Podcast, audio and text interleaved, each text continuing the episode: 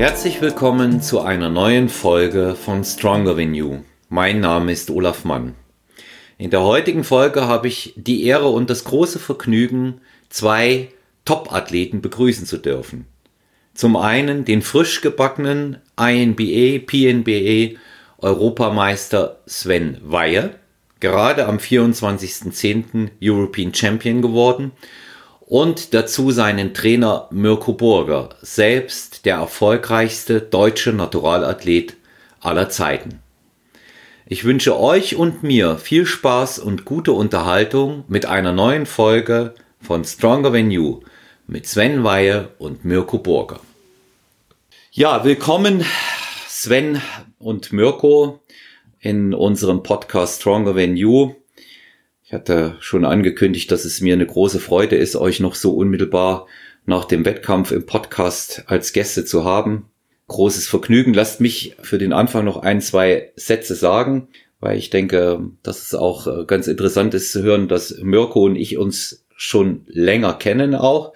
Ich hatte die große Ehre und auch das große Vergnügen. Wir hatten uns eben noch mal ausgetauscht im Warm-up mit Mirko bereits äh, zweimal auf der Bühne zu stehen. Also auch äh, Erlebnisse für mich selber als Athlet, bei denen ich viel gelernt habe und ähm, habe auch aufgrund des Eindrucks, den ich von damals hatte, die Entwicklung von Mirko zum erfolgreichsten deutschen Naturalathleten mitverfolgen dürfen und äh, seine äh, wahnsinnig interessante Karriere, die du ja, kann ja sagen, so im, im Herbst unseres Alters da äh, begonnen hast hinzulegen. Da ist ja bei dir auch kein, kein Ende in Sicht und nun bist du Gast bei Stronger Than You mit einem wiederum deiner erfolgreichsten oder sogar dem erfolgreichsten Athleten aktuell, Sven Weihe, frisch gebackener Europameister, 24.10. in Florenz in Italien hast du dir den Titel in der Männer-Athletikklasse geholt. Hier auch nochmal von meiner Seite ganz, ganz herzlichen Glückwunsch, Sven. Ja, wie, wie fühlt sich's an, so nach zehn Tagen sacken lassen? Ist es schon gesackt oder bist du immer noch auf äh, Wolke 7? Also mittlerweile ist schon etwas gesagt, muss ich sagen. Ähm, auf Wolke 7 strebe ich immer noch, weil hier und da immer noch äh, Glückwünsche kommen. Ähm, aber mittlerweile muss ich sagen, habe ich es wirklich realisiert. Äh, es dringt auch nach außen ähm, weg und es fühlt sich auf jeden Fall sehr schön an, irgendwo Europameister zu sein, was ja anfangs überhaupt gar nicht so realisierbar war. Und ähm, nee, mittlerweile passt das auf jeden Fall. Hm. Ja, Mirko, zu deinen zahlreichen Erfolgen, die du als Athlet äh, eingefahren hast, kann man dich jetzt auch noch Europameister Trainer nennen. Ja, das ist jetzt quasi noch ein weiterer Titel. Ähm, was ist das äh, für dich für ein Gefühl gewesen, den Sven da oben auf den ersten Platz zu sehen, den Pokal, Medaille äh, um den Hals in der Hand? Was, was hast du gedacht? Was ging in dir vor? Ja, das war ein ganz, ganz toller Moment. Äh, vor allem, ich konnte ja leider nicht dabei sein. Das ist natürlich das Allerschlimmste für einen Trainer, wenn er da nicht eingreifen kann. Aber ich, äh, wir haben in der Familie einen schweren Schicksalsschlag hinnehmen müssen in der Woche vor dem Wettkampf. Nichtsdestotrotz habe ich alles dran gesetzt, dass der Sven perfekt vorbereitet ist. Also wir waren eigentlich schon eine Woche vorher äh, soweit im grünen Bereich, dass überhaupt nichts mehr passieren konnte. Und mit dieser Einstellung habe ich ihn nach Italien geschickt. Wir haben noch ein bisschen gezittert aufgrund der aktuellen Situation, ob der Wettkampf überhaupt stattfinden kann. Aber dieser Sieg vom Sven und vor allem seine unglaublich tolle Form, das muss man sagen, das war eine Arbeit von vier Jahren die wir gemeinsam gehen. Das ist eine gemeinsame Reise, die uns verbindet vom Anfang bis zum jetzigen Tag. Und deshalb war das für mich schon auch als, als Freund, als Trainer, als Coach, als Berater, was man auch immer dazu sagen möchte, ähm, was ganz, ganz Tolles und Einzigartiges in dem Fall. Hm. Ja, also ich kann jetzt von meiner Seite das auch nur noch mal bestätigen, wie überragend die Form vom Sven war. Vorher, ich habe das ja auch beobachtet, werden ja ähm, gesagt, ähm, wir machen einen Podcast zusammen im besten Fall kommst du als Europameister, Sven, in dem Podcast, ja, und so, und kannst dich erinnern, ja, als wir noch ja. drüber gesprochen haben und und ähm, dann war es tatsächlich so, das war natürlich ein Riesenvergnügen. Ich habe das mitgesehen. Wir hatten ja auch am Wettkampftag noch äh, Kontakt, äh, weil es noch um Größe und Gewicht ging, hast du mir auch nochmal geschrieben. Da kommen wir aber später dazu, zu diesen kleinen äh, Anekdoten da um den Wettkampf herum, die, die, sag ich mal, für jeden normalen Menschen völlig absurd erscheinen mögen. Ähm, du hast das jetzt auch äh, gerade gesagt, Mirko, vier Jahre intensive Zusammenarbeit. Das ist in unserer Branche, in unserem Bodybuilding-Sport jetzt auch nicht üblich, dass die ähm, Athleten und Trainer so lange zusammenarbeiten. Ich habe auch Athleten, mit denen ich lange beieinander bin, aber das ist eher die Seltenheit. Ähm, was würdest du denn sagen als, als Coach? Worauf führst du das zurück, dass das genau bei euch beiden so gut klappt? Oh, das ist schwer zu sagen, aber vielleicht, äh, um ein bisschen auszuholen. Ähm, viele sehen immer dann nur die Erfolge hinter so einem Athlet oder hinter so einem Coach. Aber ich sag mal, mit dem Sven hat alles angefangen. Ich wollte nie der Coach sein, ich wollte nie der Trainer sein. Ich war immer der Athlet, der am Wettkampf auf der Bühne steht. Und der Sven, der hat damals, ähm, ich habe ihn begleitet als Betreuer zu einem Wettkampf. Da hat er noch einen ganz anderen Coach gehabt und da ist er nicht mal ins Finale gekommen war total enttäuscht auf diesen Wettkampf und hat dann gesagt, ja, ich schmeiß den ganzen Battle hin, ich habe keine Lust auf den Sport, ich habe kein Talent, ich, ja, ich bin unzufrieden, ich habe so viel investiert und komme nicht mal in die Top 12 und so. Und da hat er dann mich so lang bearbeitet und mich gefragt, ob ich ihm nicht da weiterhelfen kann, äh, bis ich mich habe breitschlagen lassen. Und das war eigentlich der Beginn dieser intensiven Zusammenarbeit. Und ich muss sagen, das hat einfach gepasst und er setzt wirklich alles um, ähm, was ich ihm mit auf den Weg gebe. Und das ist, das ist äh, ganz, ganz arg wichtig. Und das ist der Grundstein dieses Vertrauen, das man haben muss zwischen Athlet und Coach letztendlich. Und ich wollte es immer genau so machen als Coach, wie ich es mir als Athlet gewünscht habe. Und ich denke mal, das passt einfach perfekt zwischen uns beiden.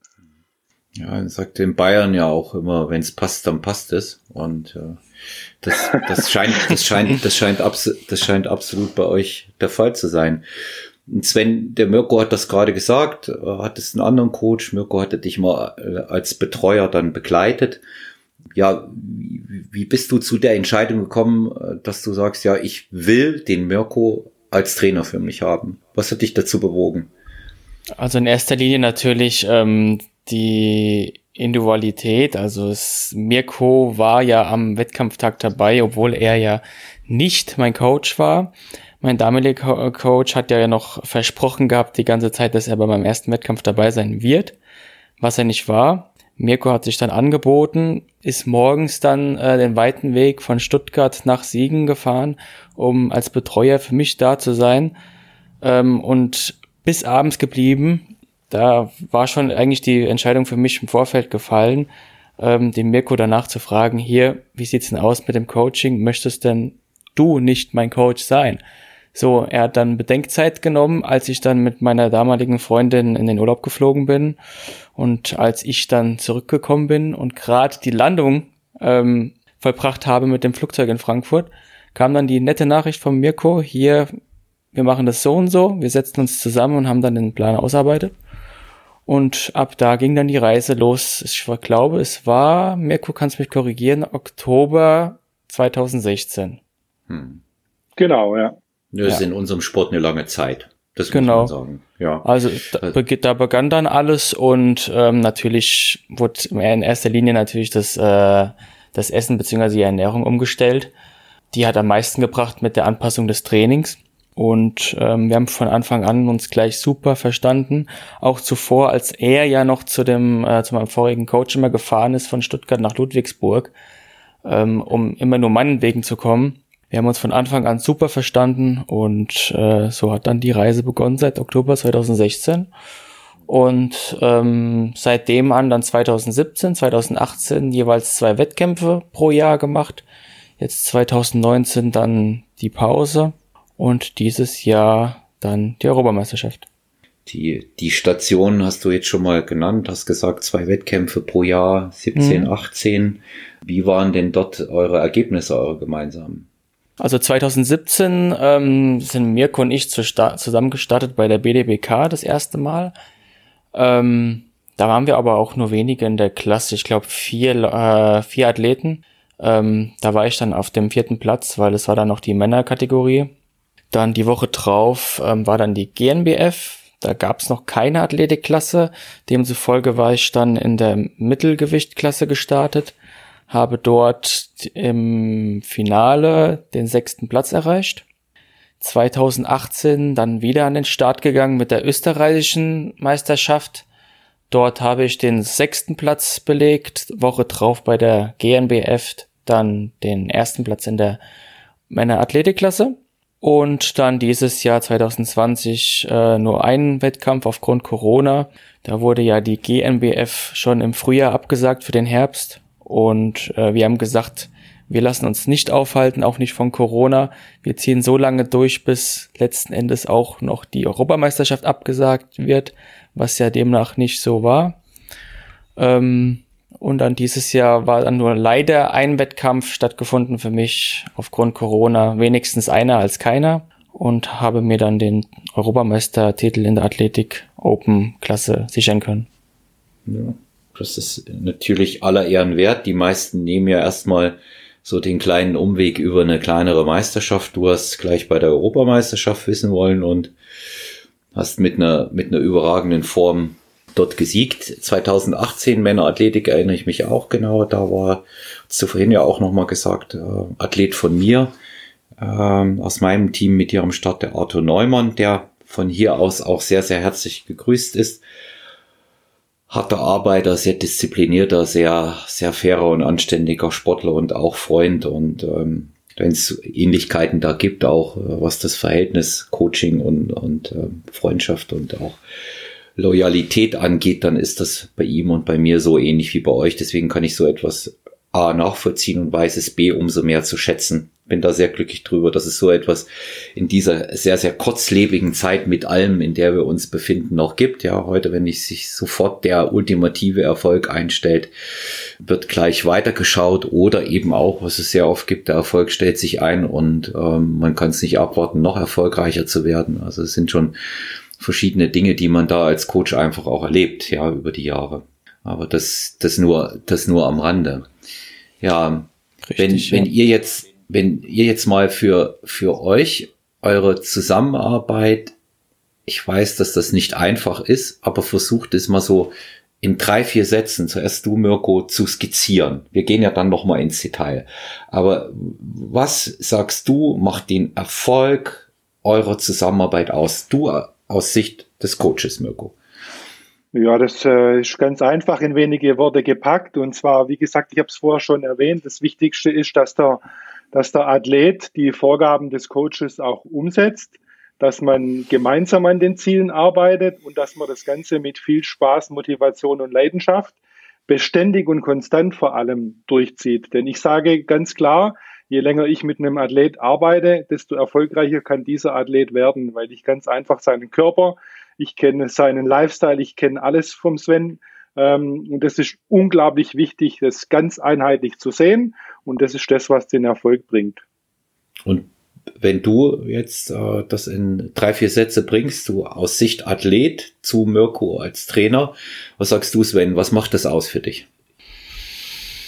Also in erster Linie natürlich, ähm, dass man sich äh, auf Grund aus versteht, das äh, ist ja das A und O ähm, unabhängig jetzt von, von ähm, den genannten Punkten, die jetzt Mirko erwähnt hatte. Aber natürlich kommt da das Vertrauen dazu und ähm, da baut ja auch alles auf. Und ähm, Mirko kennt mich von Anfang an, also wir haben tagtäglichen Kontakt, nicht nur was das Coaching anbelangt, sondern halt auch privat und da diese Zusammenarbeit, dieses Vertrauen, dieses freundschaftliche und ähm, darauf basiert irgendwie alles auf und ich bin da sehr dankbar, dass halt auch Mirko diesen Weg geht. Und ähm, für mich ist es so, so in seine Fußstapfen zu treten und das macht für mich halt nochmal dieser, dieser Coach-Athlet oder von Athlet zu Coach noch mehr aus, wenn halt der Athlet in die Fußstapfen des Coaches treten möchte und mhm. ich setze alles um, was Mirko sagt, ich vertraue ihm da blind und ich glaube, das ist auch so ähm, fast unter den ersten drei Punkten auf jeden Fall fällt. Ja, Ja, ist, ich denke auch das Beste, äh, was man da, da auch sagen kann in dem Moment, wenn man in blindes Vertrauen hat. Und ich finde sehr, sehr wichtig, was Mirko auch gesagt hat. Das erlebe ich ja auch selber als Coach. Je länger ein Athlet, eine Athletin bei mir ist, umso besser funktioniert eigentlich die Zusammenarbeit. Umso weniger ist eben mein Verständnis da, dass Leute, äh, auch wenn sie Erfolg haben oder eben noch nicht so erfolgreich sind, sofort mit einem Coach die Segel streichen. Ähm, ich sag, man muss bestimmten äh, Dingen auch einfach mal Zeit geben. Ja, genauso wenig wie ich Verständnis dafür habe, dass Coaches sich auch nicht für und mit ihren Athleten einsetzen. Das ist genau das Gleiche. Ich meine, du hast ein gutes Beispiel gesagt. Ähm, Coach, der verspricht, ich bin zur Meisterschaft mit da und dann kommt er nicht.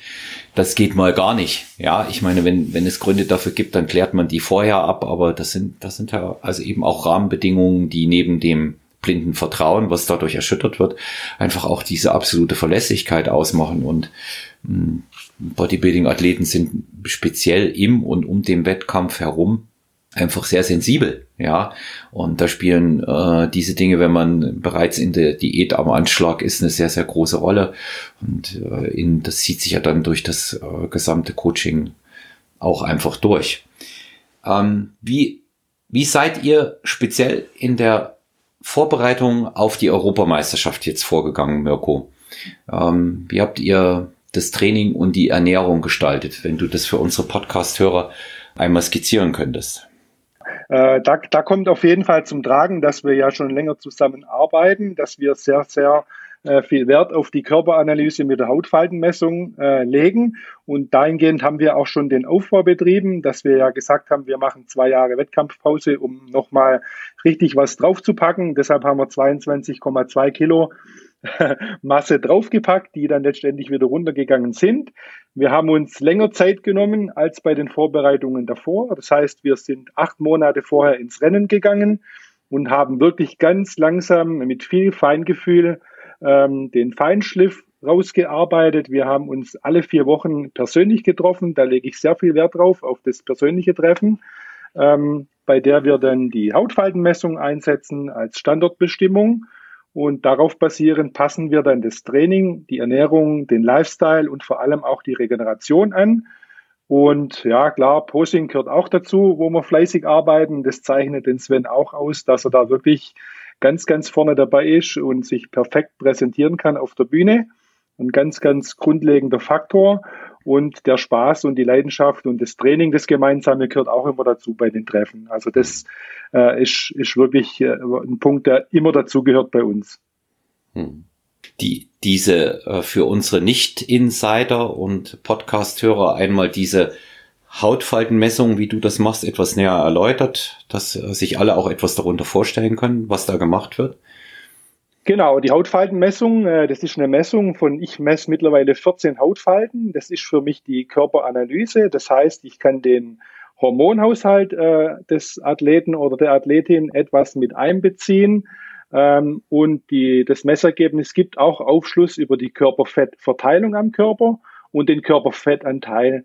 Wobei ich ausdrücklich betonen möchte, dass der Körperfettanteil für mich immer zweitrangig ist. Das heißt, ich habe mittlerweile so viel Erfahrung durch so viele Messungen mit ganz verschiedenen Leuten und Athleten, dass es für mich immer darauf ankommt, wie die Hautfaltenverteilung am Körper ist. Ja, das heißt, wie ist die Verteilung am Gluteus, am, am Bauch, an der Hüfte und warum ist sie vielleicht an manchen Körperpartien besonders hoch? Ähm, und da erhält man unter anderem auch Aufschluss drauf, zum Beispiel, wie gut der Körper Kohlenhydrate verwertet, aktuell oder auch genetisch bedingt, ähm, ob es Probleme mit dem Energielevel oder der Regeneration gibt ähm, oder wie, wie gut oder schlecht der Körper mit Stress umgeht. Also das ist ganz, ganz interessant, wenn man sich damit beschäftigt. Und das ist wirklich ein grundlegendes Tool meiner Arbeit.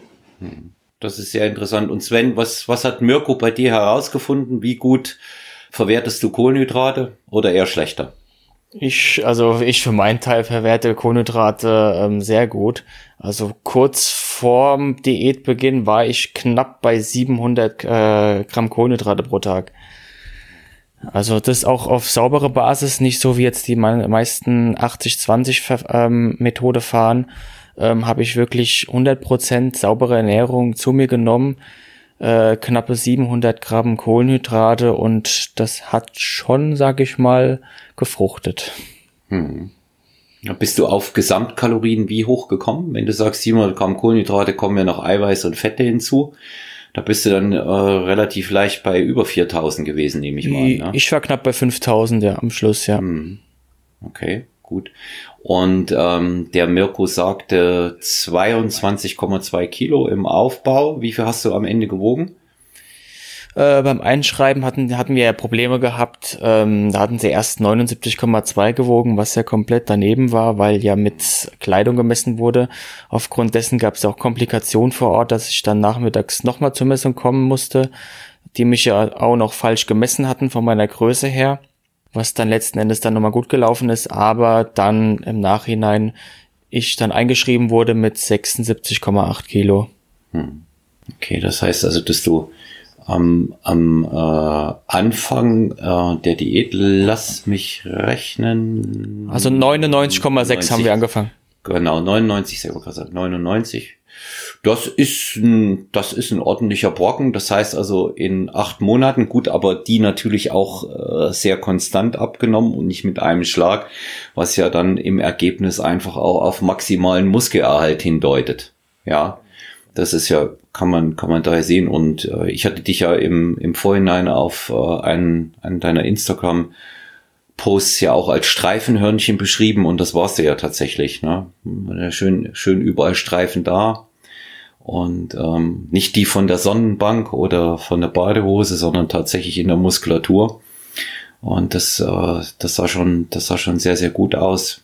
Ansprechendes Posing was der Mirko auch gesagt hat, wir haben eine Präsentationssportart, man kann das gar nicht oft genug hervorheben, wenn wir über Bodybuilding oder eben auch ähm, die Fitnessklassen bei den Frauen sprechen. Wir haben äh, zuallererst mal auch äh, nur diese Möglichkeit, das zu zeigen, weil uns fragt auf der Bühne ja keiner und auch nicht mal Backstage, äh, was drückst du in der Bank oder was beugst du. Ja, wir haben keine messbaren Ergebnisse Dementsprechend müssen wir das Maximale auch aus der Präsentation dann mit herausholen. Und so ist ja schon immer die eine oder andere andere Entscheidung dann mal gefallen. Ja? Und äh, Mirko selber, es war für, für mich auch immer sehr schön mit anzusehen, wenn du auf der Bühne gepostet hast. Das ist ja auch ähm, einfach ein tolles Posing immer gewesen. Großes Vorbild da auch für mich. Ne?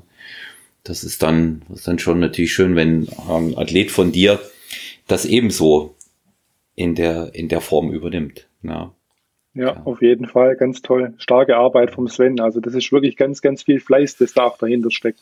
Ja, das wird, glaube ich, auch äh, häufig zu wenig geübt. Ne? Man sieht es einfach auch bei den. Ja, definitiv. Ja, bei den, bei den Top-Athleten, dass sie, dass sie wirklich auch geübt haben. Ja. Ja, wie viel, wie viel Zeit hast du ins Posing selber investiert, täglich, Sven? Also ähm, am Anfang war es ja eher weniger. Es es wurde dann konstant immer mehr von, von Monat zu Monat, dann Woche zu Woche. Ich fange jetzt mal an mit den, oder beziehungsweise ich, die erst die letzten zwei Monate, die letzten drei Monate habe ich fast täglich gepostet. Sowohl abends als auch ähm, morgens dann noch, die letzten, äh, letzten Monat dann morgens noch dazu. Und ähm, ich sag mal, das sieht man auf der Bühne, das merkt man dem Athleten an und ähm, ich bin zwar jemand, der macht dann keine lange, lange Runden von Posing hier zu Hause, ähm, weil ich bin so ein Typ Mensch. Wenn es drauf ankommt, dann bin ich da und dann rufe ich meine Posen ab und dann passt das auch. Ähm, deswegen habe ich da lieber eher so kleine Etappen am Tag, wo ich dann öfters pose. Das bringt mir persönlich viel mehr. Ja, ich muss das eben auch wirklich immer als Mittel zum Zweck sehen und ich habe sogar den Eindruck, Mirko, du wirst mir das äh, auch als älterer Athlet möglicherweise bestätigen. Wer viel Post sieht besser aus. Ja, definitiv. Das ist auch das, was ich an eigener Haut immer feststelle. Sobald ich anfange, mich auf die Wettkämpfe vorzubereiten und regelmäßig zu posen, die Muskelqualität, die wird definitiv besser. Und äh, grundsätzlich, bevor man mit unserem Sport anfängt, sollte man eigentlich die ganzen Posen mal äh, einstudieren, weil man dann auch ein viel, viel besseres Körpergefühl beim Training entwickelt. Das ist so meine, meine Erfahrung, die ich mache. Ja. Kann ich nur, kann ich nur zustimmen, ja. Ja, du kannst es auch einfach besser ansteuern und anspannen. Ja, ich meine, es, es muss, das muss ja für uns, muss es einfach so das ultimative Ziel sein, sage ich immer, wenn wir oben auf der Bühne stehen, dass wir genau den Muskel oder die Muskelgruppen anspannen, die gerade abgerufen werden für die jeweilige Pflichtpose oder eben dann auch, wenn wir unsere Kür machen. Ja, und äh, das ist das ist natürlich äh, das ist natürlich auch schwierig. Ne, das ist äh, ich glaube, das ist auch nicht jedem gegeben. Also Manuel Bauer äh, auch bekannter Athlet und Coach, der hat mal gesagt, dass das eine ganz, das Posing sowieso eine ganz individuelle Sache ist. Und die einen, die sind in der Lage, da einen künstlerischen Aspekt da mit reinzubringen und ähm, die anderen äh, haben eben tatsächlich nur das Fichtposing und man sieht aber wirklich auch die Leute, die die gut posen können, kommen viel weiter nach vorn. Die kaschieren halt auch die eine oder andere kleine Schwäche, die sie haben, sehr geschickt. Ne? Und äh, wenn man mal an, an solche, ich sag's mal so, Posing-Ikonen aus dem äh, Profibereich, da bei den schweren Jungs denkt, ähm, da fällt mir immer ein Kai Green, ja, das ist ja absolut ja. verrückt, was der, was der da macht, ne? auch die, diese, diese Körperbeherrschung. Ich habe gestern erst wieder ein Posing-Video gesehen, Ihr werdet es kennen, ne? mit, mit dieser Rückenpose, wo er so halb im Spagat steht und dann äh, jeden, äh, jeden Muskel im, im Rückenbereich nach und nach einzeln anspannt und dann zu so einer äh, Backdouble Bizeps geht. Das ist, ja, ja. Das schon, ja. Sieht, sieht, sieht toll aus, ja. Also muss man, muss man einfach sagen, ja, sehr beeindruckend. Ja, das hat, das hat mir immer gefallen. Und bei Mirko habe ich immer das Bild hier im Auge, äh, noch vor Augen ähm, von der Mr. Universe, da wo du oder so, äh, ja, so eine, es ist eigentlich nur eine, was heißt nur, es ist eine halb angespannte Frontpose, aber man sieht jedes Ding, jeden Streifen, ja. Und ähm, weißt du, welches ich meine, oder? Ja. Ähm, es waren ja, mehrere von, von der Universe, da war die Form ja, das, wirklich on point, ja. Ja, aber meine, meine Lieblingsbilder selber, das war die Most Muscular Pose und die mhm. seitliche Brustpose. Die waren, mhm. die waren nicht schlecht beide. Ja, die sowieso, aber die, dieses eine hatte mich so beeindruckt, weil ähm, da, da hattest du so eine, das war so eine Mischung aus Posen und Lässigkeit, ja. Das sah, das sah so, das sah so aus, als ob das immer so ist, ja. ja, ja. Und ähm, das, das war schon, das war schon äh, sehr, sehr interessant, phänomenal. Bei Sven kann ich mich äh, an eines noch erinnern, und das war 2018 bei der, bei der deutschen Meisterschaft ähm, du warst einer von den Athleten, die mir deshalb in Erinnerung so stark geblieben sind, weil du dieses Aufbloppen, wie man so schön sagt, auf der Bühne hattest. Hm, hat das vorher gesehen, dass du top in Shape warst, aber dann bist du raufgegangen, hast gepostet und ist alles aufgeploppt. Sowas beeindruckt mich immer immer schwer. ja. Also die, die, diese, ähm, diese Härte dann auch und das auch zu zeigen und zu kontrollieren. Also es sind, jetzt hört ihr mal Eindrücke von jemandem so von außen, der aber Insider ist. Ja, ist vielleicht für euch auch ganz, ganz interessant. Ne? Also da bleiben, da bleiben einem schon viele Sachen. Wir sind ja im Grunde genommen auch äh, so, so eine äh, größere Familie, wo man sich auch immer wieder sieht und immer wieder trifft all die Jahre und da kennt man sich auch, ne? Und weiß, weiß da auch von Athleten, die häufiger da sind oder, oder Coaches, die Athleten am Start haben. Richtig. Jetzt, Mirko, gehst du seit einiger Zeit, was man äh, sehr, sehr gut auch sehen kann in Social Media und was ich persönlich mit sehr großem Interesse auch als Coach verfolge, einen eigenen Weg auch bei der Ausbildung von Coaches und ich darf, glaube ich, sagen, dass auch da Sven dein, äh, dein Vorzeige-Coach jetzt auch ist. Er ist nicht nur der Vorzeigeathlet, sondern auch der Vorzeigecoach, wie Sven auch so schön gesagt hat, der in deine Fußstapfen tritt. Ähm, für unsere Podcast-Hörer, die sich äh, damit noch nicht beschäftigt haben, was, was macht ihr da genau? Ja, das war jetzt aber auch erst der Startschuss äh, für Sven sein Coaching-Business. Äh, sein Kickstart mhm. haben wir gelegt, jetzt äh, im mhm. Herbst noch vor seinem Wettkampf letztendlich. Auch äh, da ist er auf mich zugekommen und hat mich gefragt, ob ich ihm nicht weiterhelfen kann. Und ähm, dann habe ich auch wieder mal erstmal mich geschüttelt und mich mir erstmal überlegt, ähm, dass ich ja eigentlich gar keine Zeit für sowas habe, weil ich halt auch noch äh, durch meine Coaching-Tätigkeit, die vielen Athletinnen und Athleten, ganz, ganz viele normalen Kunden, meinen Hauptberuf und meine Familie habe. Ähm, habe ich mich aber trotzdem breitschlagen lassen und dann habe ich auch gesagt, wenn ich es mache, dann mache ich es richtig. Und dann machen wir das Ganze in einem Art Mentoring und ich möchte ihm Dinge weitergeben, die ihm vor allem in der Praxis weiterhelfen. Ja, Also nicht irgendein 0815 Online-Programm, äh, was äh, die meisten Trainer ja machen, die dann keinen Erfolg haben, sondern er bekommt von mir alles an die Hand, was ich praxisnah weitergebe und das die ganzen Tools, mit denen ich arbeite. Das ist mir unglaublich wichtig.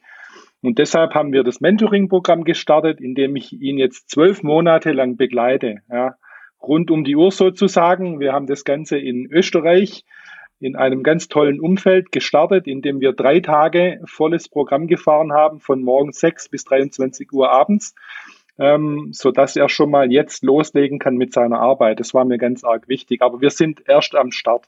Mhm. Ja, es ist trotzdem interessant und gerade ähm, wichtig auch zu verfolgen. Vielleicht sitzen wir auch in zwölf Monaten nochmal zu einer Folge zusammen und ihr könnt dann darüber berichten. Das ist sicherlich auch für, für alle, die hier zuhören, ganz interessant. Mentoring-Niveau, das ist natürlich noch mal etwas ganz anderes. Das setzt äh, verschiedene Grundkenntnisse bei dem Coach, den man ausbildet, auch voraus. Es setzt ähm, ein gewisses didaktisches und pädagogisches Verständnis auch voraus. Und ähm, das bringt der Sven offensichtlich mit. Wie ist das für dich, Sven, ähm, dass du jetzt auch in, in dem Bereich Mirko als Mentor hast? Was lernst du dabei? Mm, ich lerne ja, das ist eine gute Frage. Inwiefern meinst du jetzt genau, was lernst du daraus? Ja, was du, was du dabei lernst, auch für deine Coachings wiederum. Du setzt das ja auch ein, um ähm, Athleten äh, oder eben auch im Personal Training Klienten äh, zum Erfolg zu führen. Was, was lernst du dafür aus dem, aus dem Mentoring mit Mirko? Also in erster Linie sind wir ja die Hautfaltenmessung äh, durchgegangen, was ähm, sehr, sehr, sehr, sehr individuell gestaltet ist und ähm, eine sehr, sehr super Methode ist, um halt, wie Mirko vorhin schon gesagt, ähm, die einzelnen Körperpartien, beziehungsweise Hautfalten, ähm, in Relation zu sehen, von jedem unterschiedlich, wie die Körperfettverteilung ist und die, um die Hormone noch ein bisschen mit einzubeziehen. Ähm, darauf sind wir bei dem Mentoring Weekend am meisten draufgegangen und natürlich die ganze Ernährungs- und Trainingsumsetzung für die einzelnen Coaches. Ähm, ich habe ja jetzt schon ein paar ähm, Kunden dazu gewonnen ähm, habe nur positives Feedback bekommen und Mirko ist als ähm, Coach und auch als Mentoring-Coach für mich täglich ähm, ähm, als Backup da, wenn ich ihn brauche und das weiß ich sehr zu schätzen in jedem Bereich, als auch als Freund natürlich in meinem privaten Bereich. Also sprich gleich drei Bereiche, wo Mirko für mich da ist und ähm, das hilft mir sehr, sehr weiter. Als auch ähm, ja, in diesen drei Bereichen definitiv. Also im Coaching, im Mentoring, Business Coach und auch als Freund. Und ähm, derzeit gibt es halt keinen Menschen, so, wo ich mehr Bezug hin habe als jetzt Mirko. Mhm. Das klingt sehr schön. Das ist eine sehr, sehr schöne Aussage. Ähm, du hast gesagt, du hast schon Klienten hinzugewonnen, Sven. Mhm. Wie viele ähm, Klienten betreust du und ähm, noch spe etwas Spezifisches sind es in Anführungszeichen nur Wettkampfathleten oder auch andere Klienten? Das sind mittler, äh, mit, mittlerweile sind es drei Klienten. Einer davon möchte 2022 auf die Bühne. Mhm. Und ähm, es ist auch so bei, so bei uns, wir haben uns letztes Jahr kennengelernt und ähm, ist ein sehr, sehr guter Freund unter anderem auch geworden. Und ähm, was ich bei ihm auch sehr schätze, dieses Vertrauen und die Umsetzung seinerseits, ähm, das zu 100 Prozent. Und ich weiß, darauf kann ich mich auch verlassen, wie Mirko auf mich. Und ähm, so ein Vertrauen, wie ich vorhin ja schon erwähnt habe, muss einfach irgendwo gegeben sein.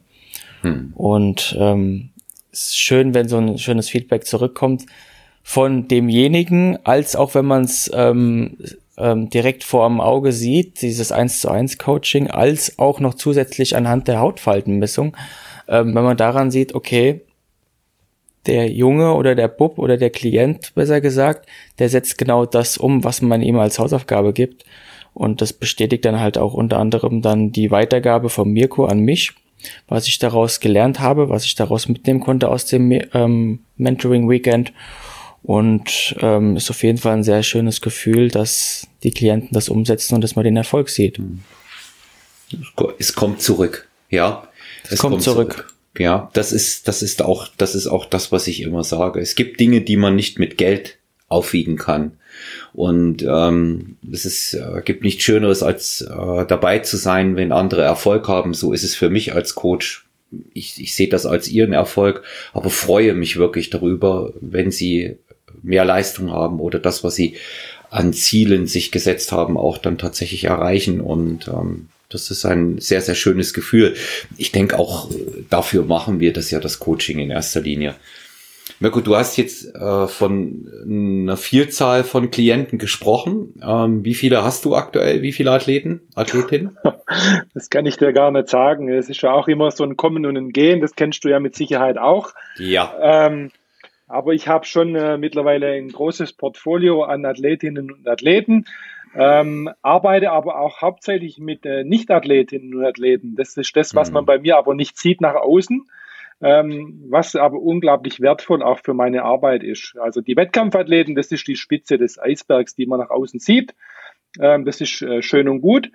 Aber ähm, du weißt selber, dass das äh, Wettkampfcoaching, ich, ich bezeichne es immer, das ist die extremste Form des Coachings. Und das ist nicht immer nur mit Dankbarkeit verbunden, dass man da zurückbekommt, ähm, nichtsdestotrotz ist es das, was mir am meisten Spaß macht, weil ich selber der Athlet bin und da mitfieber bei den Wettkämpfen. Äh, es ist eine Familie, ähm, aber das äh, normale Coaching überwiegt eigentlich bei mir. Also mit der ganz normalen, mit der Hausfrau, mit der Moderatorin oder jetzt war der Steuerberater wieder bei mir, der sein zwölf Wochen Fettloss-Programm gestartet hat und in, in sieben Wochen jetzt siebeneinhalb Kilo verloren hat. Und das ist das, was dann die Leute dir zurückgeben. Die sind so happy, die haben ihren Körper verändert.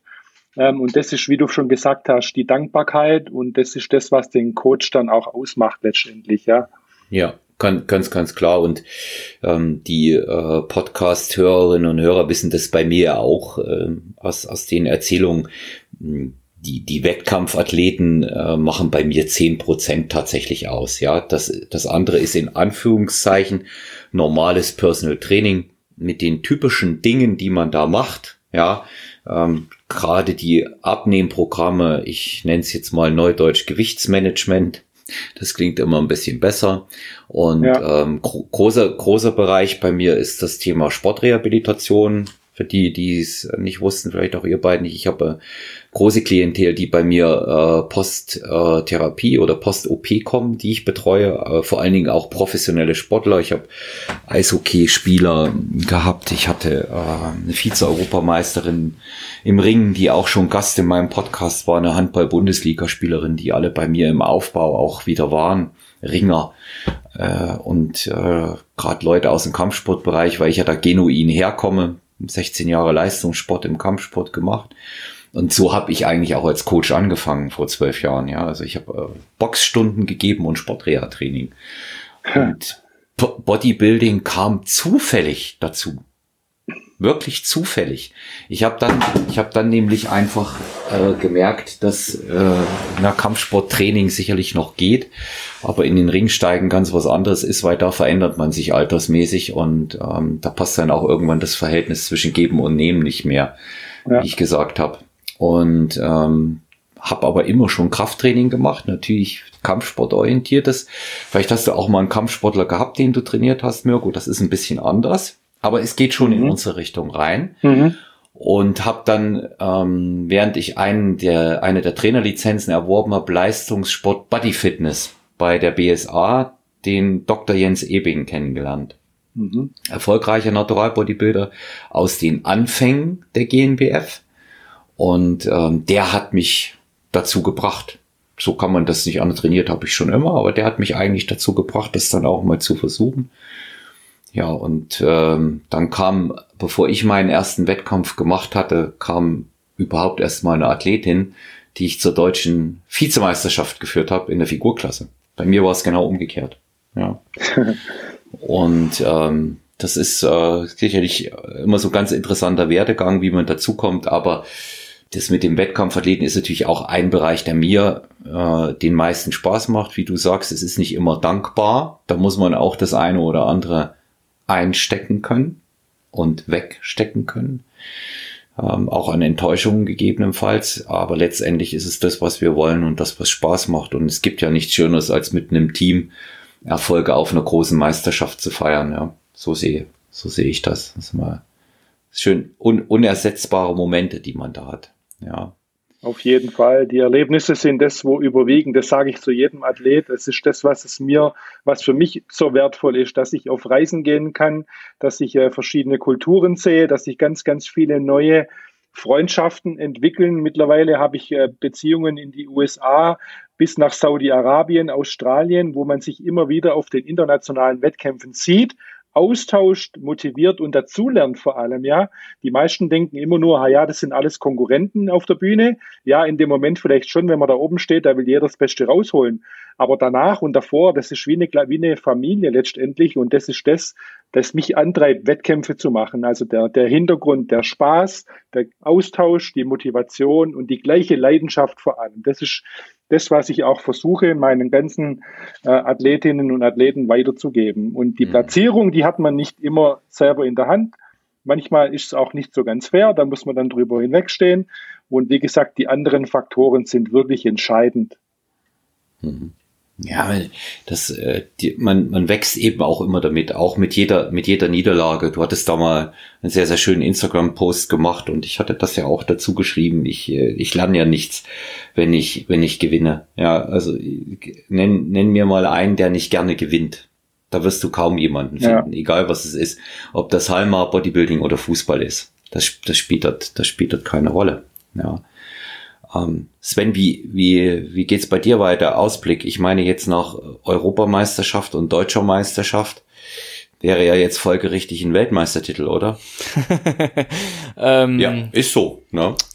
Ja, also als Ziel steht auf jeden Fall definitiv der Weltmeistertitel bzw. Meisterschaft in erster Linie auf dem Plan. Ähm, Jetzt heißt auf jeden Fall 2021 wird kein Wettkampf bestritten, aufgrund halt auch dieses zwölf Monate äh, Mentoring-Coachings, wo ja nicht nur der Mirko eine große Rolle spielt, sondern ähm, zugleich ähm, auch noch ein Business Coach dazugehört, mit dem ich ja dann das Ganze ähm, außen drum herum, was das, äh, was, was diesen freiberuflichen Trainer beziehungsweise ähm, dieses Coaching an sich ähm, angeht, aufbauen werde. Ähm, deswegen wird da jetzt 2021 wettkampfmäßig von mir nichts passieren. Aber ähm, was natürlich morgen ist, beziehungsweise dann nach dem Jahr, weiß natürlich bislang noch keiner, wie es mit Corona weitergeht, etc. Ähm, auf dem Plan steht definitiv als nächstes ähm, die Weltmeisterschaft und halt auch ähm, Pro-Karte zu gewinnen. Schön natürlich oder umso besser in der Athletikklasse, wenn die dann endlich mal auch international stattfinden wird, beziehungsweise auch vertreten wird. Und das heißt, du bleibst auch in der, in der Athletikklasse? Vorerst definitiv, ja. Vorerst. Und ähm, je nachdem, was, wie schnell halt da Muskel aufgebaut werden können, ne? ähm, braucht ja natural auch immer seine Zeit, Disziplin, Durchhaltevermögen vor allem, ähm, was ich auch immer vielen weitergebe was, was die meisten halt nicht verstehen. Ja, die wollen immer mal alles von heute auf morgen, aber so funktioniert's eben nicht. Und ähm, es ist halt nun mal ein sehr ähm, undankbarer Sport, aber auch ein dankbarer Sport zugleich, muss ich sagen. Und ähm, immer wieder am Ball bleiben und ähm, wie ich gerade schon gesagt habe, Durchhaltevermögen, da steckt auch schon das Wort Vermögen drinne. Und ähm, dann noch diese Disziplin an den Tag legen und durchhalten und dann ähm, die beste Form seines Lebens, sage ich mal, auf die Bühne bringen. So sagt es der Mirko immer so schön. Und ähm, wie gesagt, äh, nochmal auf die Ziele zurückzukommen, Weltmeisterschaft steht auf dem Titel und dann in naher Zukunft natürlich auch in der USA den Mr. Universe ähm, Wettkampf zu bestreiten, als auch beim Natural Olympia teilzunehmen. Also Mirko, wie du hörst, die Titel, die du alle schon hast, das Sven dann auch holen. Ja, da hast du, da hast du die, die, äh, die, also tretet ja nicht in einer Klasse an, aber die, die, die Titelkonkurrenz sozusagen sitzt dir im Nacken im eigenen Haus. Das ist, ist, ist das ist natürlich nicht schlecht, ne? Die, die, die äh, jungen Wilden rücken nach. Das ist äh, ja auch ein wichtiger Punkt. Sven, du bist äh, wie alt auch für unsere Podcast-Hörerinnen und Hörer, dass sie, dass sie das wissen? Ich bin jetzt 27 Jahre alt. Hm, also du hast da noch ganz, ganz viele Jahre vor dir, ja. Und ähm, da ist, denke ich, auch überhaupt gar kein Ende in deiner Entwicklung abzusehen. Ähm, Mirko, siehst du den, äh, Sven, vielleicht auch mal zur Erklärung, dass du das von weg mal setzt, äh, wie, was die, wie die Athletikklasse einzuordnen ist. Es muss also ein bestimmtes Gewichtslimit gebracht werden auf eine bestimmte Körpergröße als Faktor. Ja. Genau, jawohl. Ja, und ähm, siehst du den Sven immer in der Athletikklasse oder denkst du, dass er auch mit den Jahren aufsteigen wird ins äh, Männerbodybuilding? Ja gut, ich bin immer einer, der Step by Step denkt, eins nach dem anderen, nach A kommt B. Und deshalb hm. schauen wir jetzt erstmal, dass wir den Sven so positionieren, dass er beim nächsten Wettkampf ähm, noch ein bisschen weniger Körperfett hat, noch ein bisschen weniger Hautfalten hat an den entscheidenden Stellen und dass wir das Körpergewicht noch ein bisschen nach oben schieben, dass er die Athletikklasse auf den Punkt ausfüllt. Da haben wir noch ein kleines bisschen Luft. Das wäre jetzt erstmal mein absolutes ähm, primäres Ziel. Da ist, haben wir noch ein bisschen Luft nach oben und dann können wir schauen, was wir dann in Zukunft draufbauen. Aber hm. der Sven hat auf jeden Fall ein großartiges Potenzial und mit seinem jungen Alter, also da liegt ihm alles offen. Das ist gar keine Frage. Sehe ich auch so. Ja, also bei ihm auf jeden Fall Potenzial da, um über Jahre auch äh, vorne ein äh, Wort mitzureden und natürlich das Ziel mit einer Pro-Card lässt ja in so einem jungen Alter dann auch eine ganz andere Entwicklung zu. Das muss man ja auch mal sagen. Genau, und was mir, was mir immer ganz, ganz arg wichtig ist, ist auch äh, das Ganze präventiv äh, zu gestalten. Das heißt, nicht die jungen Athleten zu verheizen, sondern ich sage es immer ganz gern, das Ziel muss doch sein, mit 80 Jahren noch ins Studio zu gehen und Klimmzüge zu machen und nicht äh, wie die Oma auf dem Sofa sitzen und Kreuzworträtsel lesen, äh, weil sie vom Sofa nicht mehr hochkommt. Und da gehört es meines Erachtens auch dazu, dass wir schon in jungen Jahren auch intelligent trainieren und nicht unsere Körper ruinieren. Hm. Ja, das weiß ich, das weiß ich, dass du das machst. In dem Bereich warst du schlauer als ich. Und ähm, ich habe mich da in der, bei der einen oder anderen Sache doch tatsächlich auch etwas übernommen in früheren Jahren. Äh, auch nicht, das weiß ich heute, ja, mit dem Abstand auch aus dem Sportreha-Training.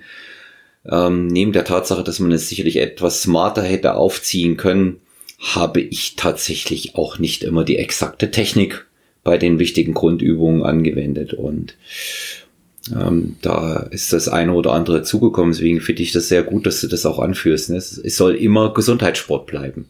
Ja, ja auf jeden Und, Fall. Äh, ja, das sehe ich, sehe ich genauso, weil ich sage immer den Leuten, es gibt kein Perfekt, es gibt keine die beste Übung. Und äh, da verstehe ich halt nicht, wenn die meisten immer sagen, Kniebeugen ist die beste Übung für die Beine, Bankdrücken ist die beste Übung für die Brust. Ich sage immer wieder, jeder ist ein Individuum und demzufolge sollte auch der Plan als auch die Übungsausführung angepasst werden, was die meisten auch irgendwo nicht verstehen. Und wie der Mirko schon gesagt hat, das Ziel ist ja auch in einem hohen Alter noch ähm, trainieren zu können. Und ähm, wenn ich da manche oder den einen oder anderen im Studio sehe, dann denke ich mir, okay, der macht noch ähm, höchstens zwei, drei Jahre mit, so wie er trainiert. Und dann kommen die ersten Wehwehchen auf, ne? Und da frage ich mich, wo ist der Menschenverstand hin? Ja, ja, es, es hilft schon bei den Übungen auch einfach mal nachzudenken und aber wir haben halt äh, auch durch äh, soziale Medien, speziell auch durch Instagram, nicht nur eben das Vernünftige, das fachlich kompetente, produktive, sondern wir haben auch jede Menge Blödsinn, der da auch immer und immer wieder weitergegeben wird. Es halten sich ja auch sehr zuverlässig diese Internetmythen, wie man so schön sagt. Du hast eine davon angesprochen. Beine kann man nur aufbauen, wenn man Knie beugt. Und ähm, da, da kann ich natürlich äh, mit verschiedenen Sachen Gegenbeweis anstellen. Ich habe jetzt die letzten fünf Jahre keine einzige Kniebeuge gemacht, jedenfalls nicht mit dem Gewicht auf dem Rücken. Und ähm, selbst ich mit jetzt nicht nur überragenden Genetik habe trotzdem vernünftige Beine. Ja, mit Anfang 50.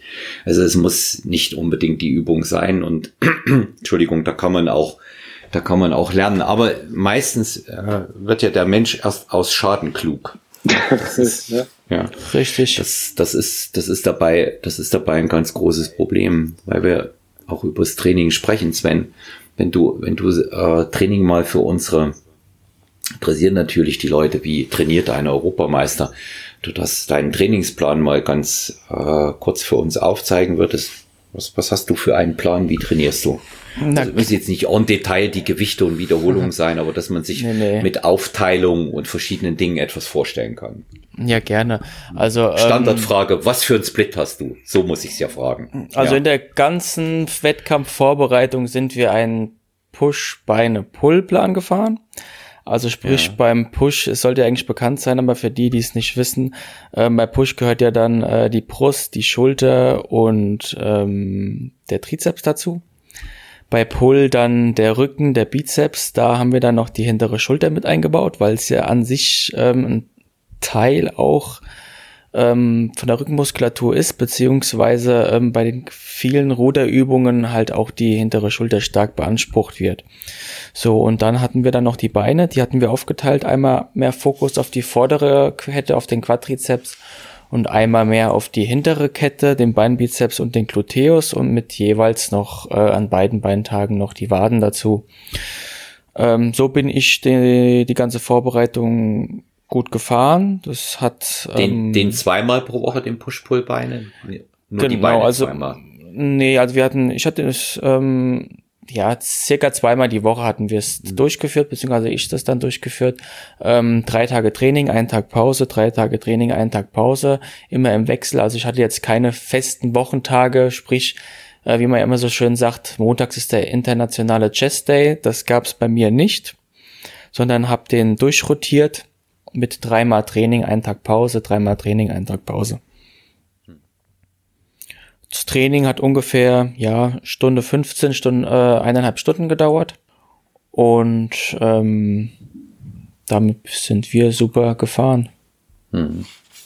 Wenn, wenn ihr dann Einheiten bei Mirko gemacht habt, äh, Mirko, wie sind die dann abgelaufen? Habt ihr euch, ich, man konnte das ja immer sehen, Sven ist angereist, gab spezielle Einheit Beine beispielsweise, ja, Hast du, hast du da quasi für das Beintraining äh, nochmal eine Schippe aufgelegt oder seid ihr da ganz normal nach Plan verfahren? Ähm, ich habe mich ja immer an dem Plan vom Sven orientiert und habe dann natürlich mittrainiert und äh, wir mhm. haben uns dann jedes Mal gegenseitig natürlich gepusht. Das ist äh, das, was auch ganz, ganz arg viel ausmacht. Und wie gesagt, wir sind da sehr auf auf der gemeinsamen Wellenlänge. Der Sven hat von, bei, äh, von mir von Anfang an auch diverse Übungen äh, mitbekommen, die er die letzten vier Jahre mit Sicherheit sehr, sehr häufig trainiert hat, äh, wo er vielleicht auch am Anfang gedacht hat, ja, was ist denn das für eine Kinderübung, die aber wirklich auch entscheidend ist im Wettkampf Bodybuilding.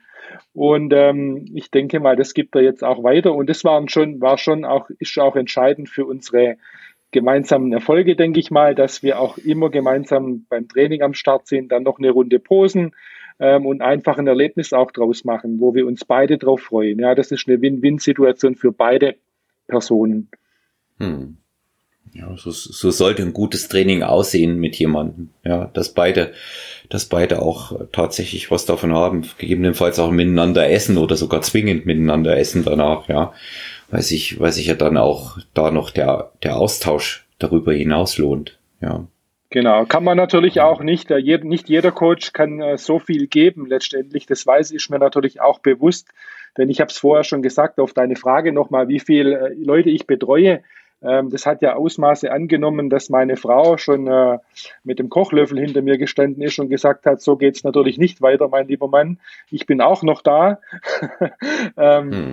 äh, deshalb möchte ich das Ganze auch eher dahin lenken, dass ich wirklich sehr intensiv in den Austausch gehe mit den jeweiligen Coaches, aber dafür halt natürlich auch die die Anzahl derer, mit denen ich mich äh, abgebe, beziehungsweise die ich, äh, die ich zu mir nehme, das muss ich natürlich begrenzen, ja, weil ich bin nicht der Coach, der sagt nach 45 Minuten, der nächste bitte, sondern wie gesagt, das Sven kann es berichten, das kann dann sein, wir sind fünf Stunden zusammen unterwegs und das ist halt unglaublich viel Zeit, die da auch investiert wird und da möchtest du als Coach natürlich auch, dass die Energie, die du aufbringst, auch zurückgegeben wird.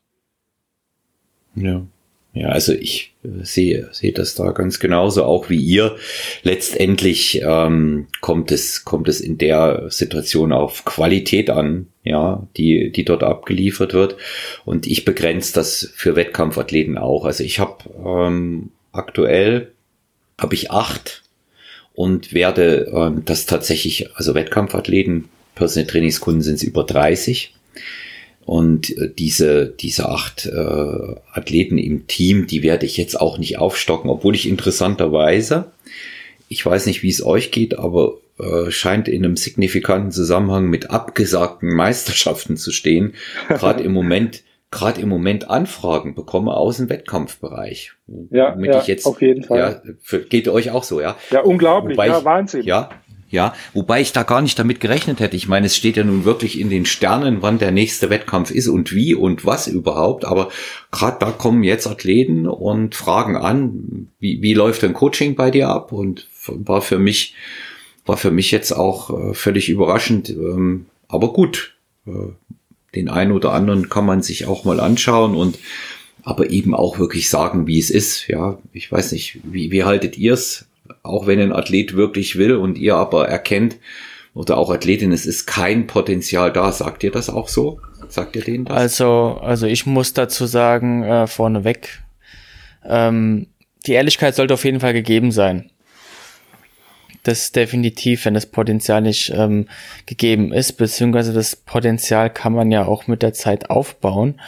Ähm, wenn da jemand sagt oder viele sagen, ähm, es liegt an den Genen etc. Ja, wenn man eine schmale Taille hat wie ich, okay, das ist ähm, gentechnisch bedingt, ähm, aber jetzt Muskeln aufzubauen, das kann jeder. Ja, und wenn der, dieser Mensch oder dieser Klient, dieser Kunde unbedingt auf die Bühne, Bühne möchte, sollte man trotzdem die, die Ehre mit der Ehrlichkeit erweisen, ihm das zu sagen, aber dennoch ähm, vorneweg, ähm, ja, gegebenenfalls sagen hier, Vielleicht sollten wir das aber auf eins, zwei Jahre nach hinten verlegen. Hm. Also ich sag das denen ehrlich, wie es ist, wenn ich kein Potenzial erkenne. Ähm, wenn ich eines erkenne, was noch Zeit braucht, ist das ja sowieso noch mal eine ganz andere Geschichte. Genau. Ich habe ähm, aktuell zwei Männer im Coaching und sechs Frauen. Und ähm, das ist ja nun wieder geschlechtsspezifisch, lass es mich mal so nennen, ein Riesenunterschied, auch was das Fingerspitzengefühl angeht.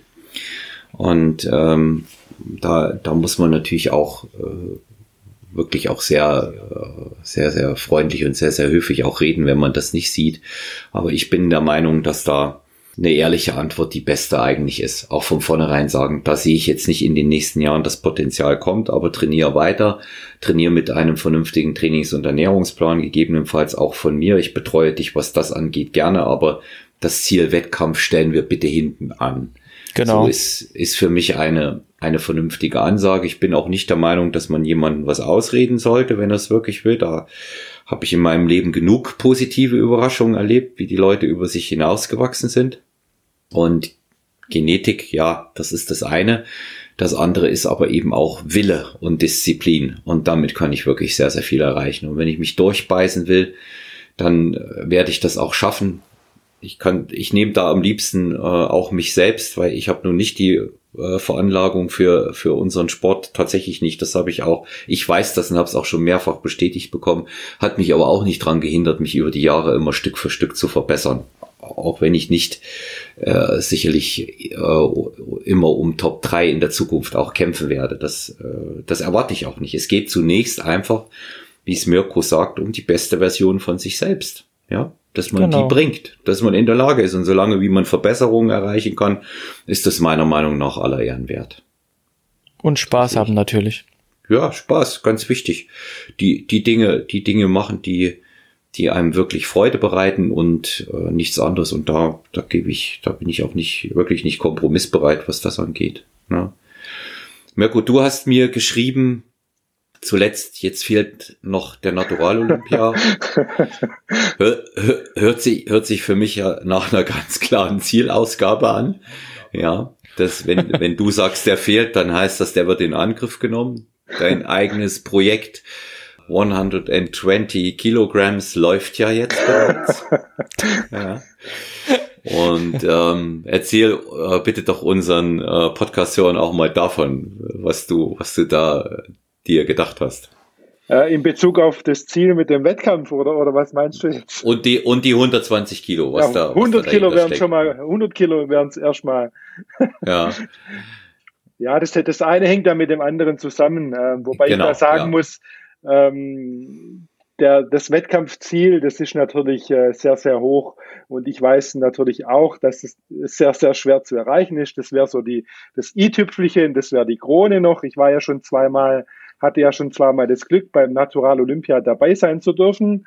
Einmal 2018, wo ich den äh, Vize-Olympiatitel erringen konnte, neben einem absoluten Ausnahmeathlet. Das war der Athlet des Jahres der USA 2018, unter anderem auch Hauptkampfrichter ähm, und ein toller Freund von mir mittlerweile. Und letztes Jahr habe ich ja dann den Profistart ähm, gewagt, wo ich dann ganz überraschend den Universe-Titel gewinnen konnte und dann in Las Vegas eine Woche später den vierten Platz eigentlich belegt habe.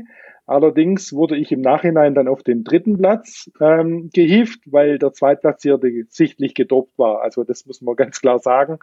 Ähm, und deshalb wäre so das, das, das Letzte noch äh, einmal im Leben diesen Titel in Las Vegas äh, er, ergattern zu können zwischen all den Amerikanern. Das ist nicht so einfach. Das haben unsere anderen Athleten letztes Jahr auch am eigenen Leib äh, miterleben dürfen.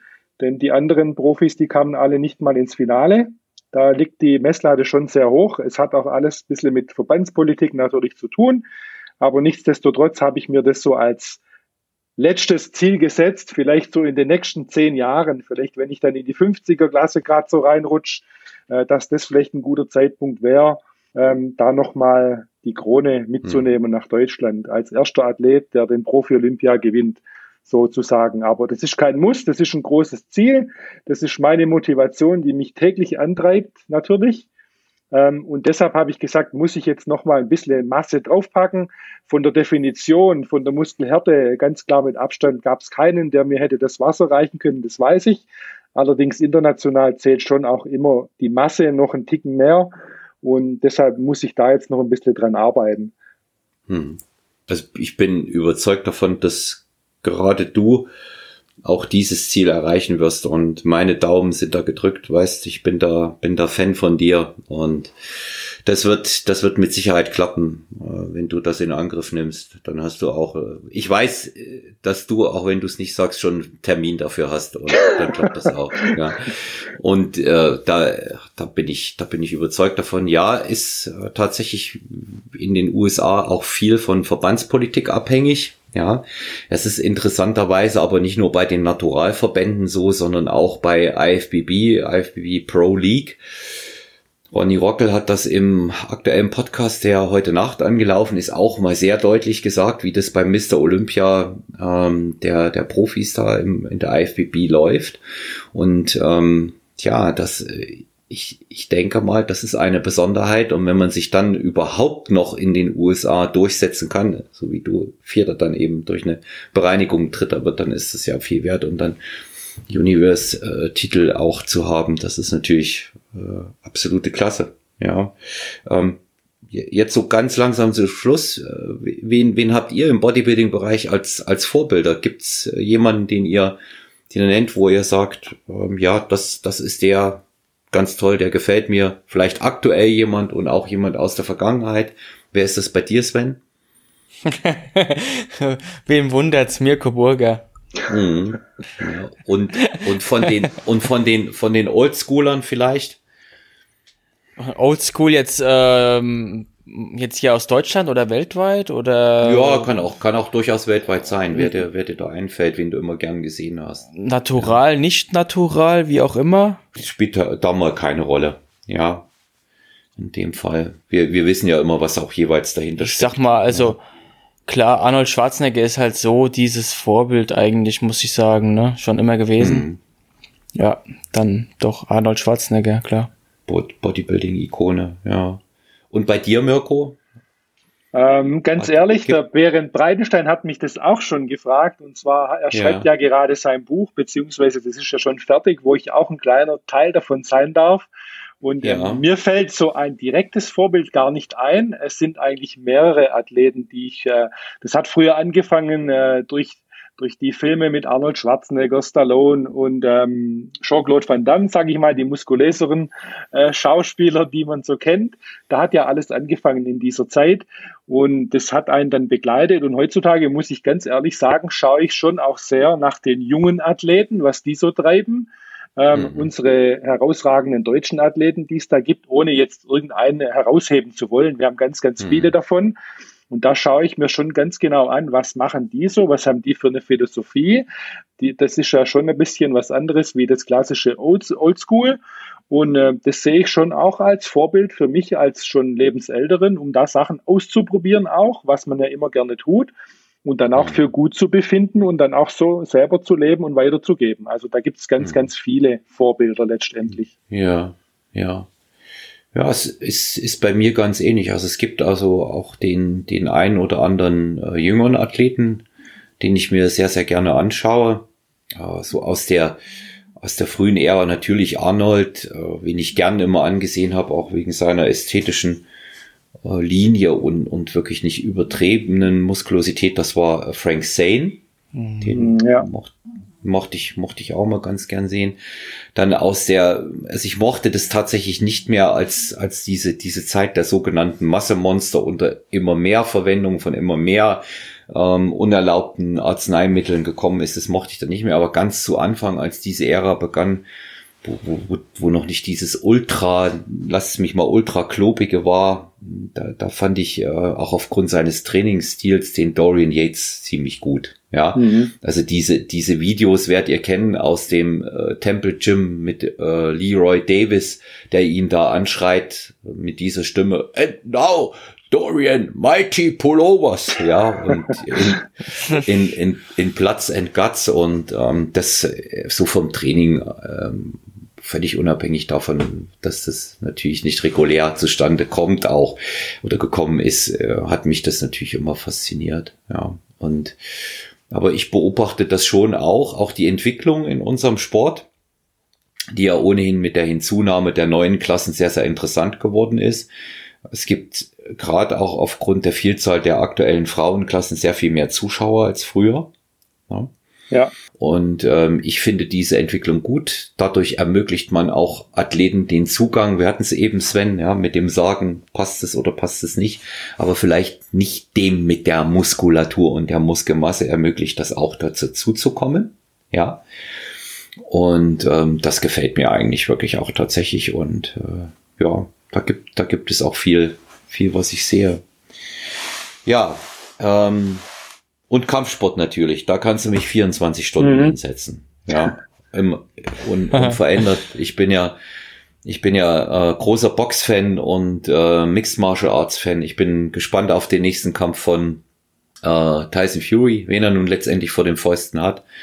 Oh, scheint, scheint nicht so zu sein, als ob er den Wilder nochmal kriegt und guck mal, ob es irgendwann mal dazu kommt, dass er gegen den Anthony Joshua Box, das wäre sicherlich eine interessante Begegnung von zwei wirklich völlig unterschiedlichen Athleten schon von der Figur, ja. Wenn wir die als Bodybuilder sehen, da denkst du dir, der Fury, ja, hat der, äh, hat der schon mal Krafttraining gemacht, aber wenn du dann siehst, wie der sich so als zwei Meter Mann bewegt, na, ist das schon, ist schon imposant. Interessieren euch auch andere Sportarten selber? Guckt ihr da auch hin? Wenn, wenn ihr, wenn ihr sowas seht? Also ich äh, schaue mir sehr, sehr viele Sportarten an. Also sportartübergreifend mhm. habe ich großes Interesse, auf jeden Fall. Mhm.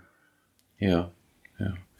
Gibt da ja, geht mir, geht mir genauso. Also ich habe ja früher auch ähm, sehr, sehr intensiv Fußball gespielt. Mhm. Ähm, war hier ähm, auch im Umkreis einer Bezirksoberliga vertreten und auch beim DFB-Stützpunkt ähm, war ich untergebracht. Ähm, bis dann irgendwann halt dieses Bodybuilding bzw. Fitness ähm, in mein Leben kam und äh, ich mich auch verletzt hatte im Fußball, Bänderanriss äh, zweimal bekommen am selben Fuß, irgendwann gesagt habe, hier, das lasse ich jetzt und fange mit dem Bodybuilding an. Mhm. Aber ja, doch Fußball, Basketball das sind dann auch so die Hauptsportarten nach dem Bodybuilding, wo ich mir dann eigentlich hin und mal wieder mal anschaue. Mhm.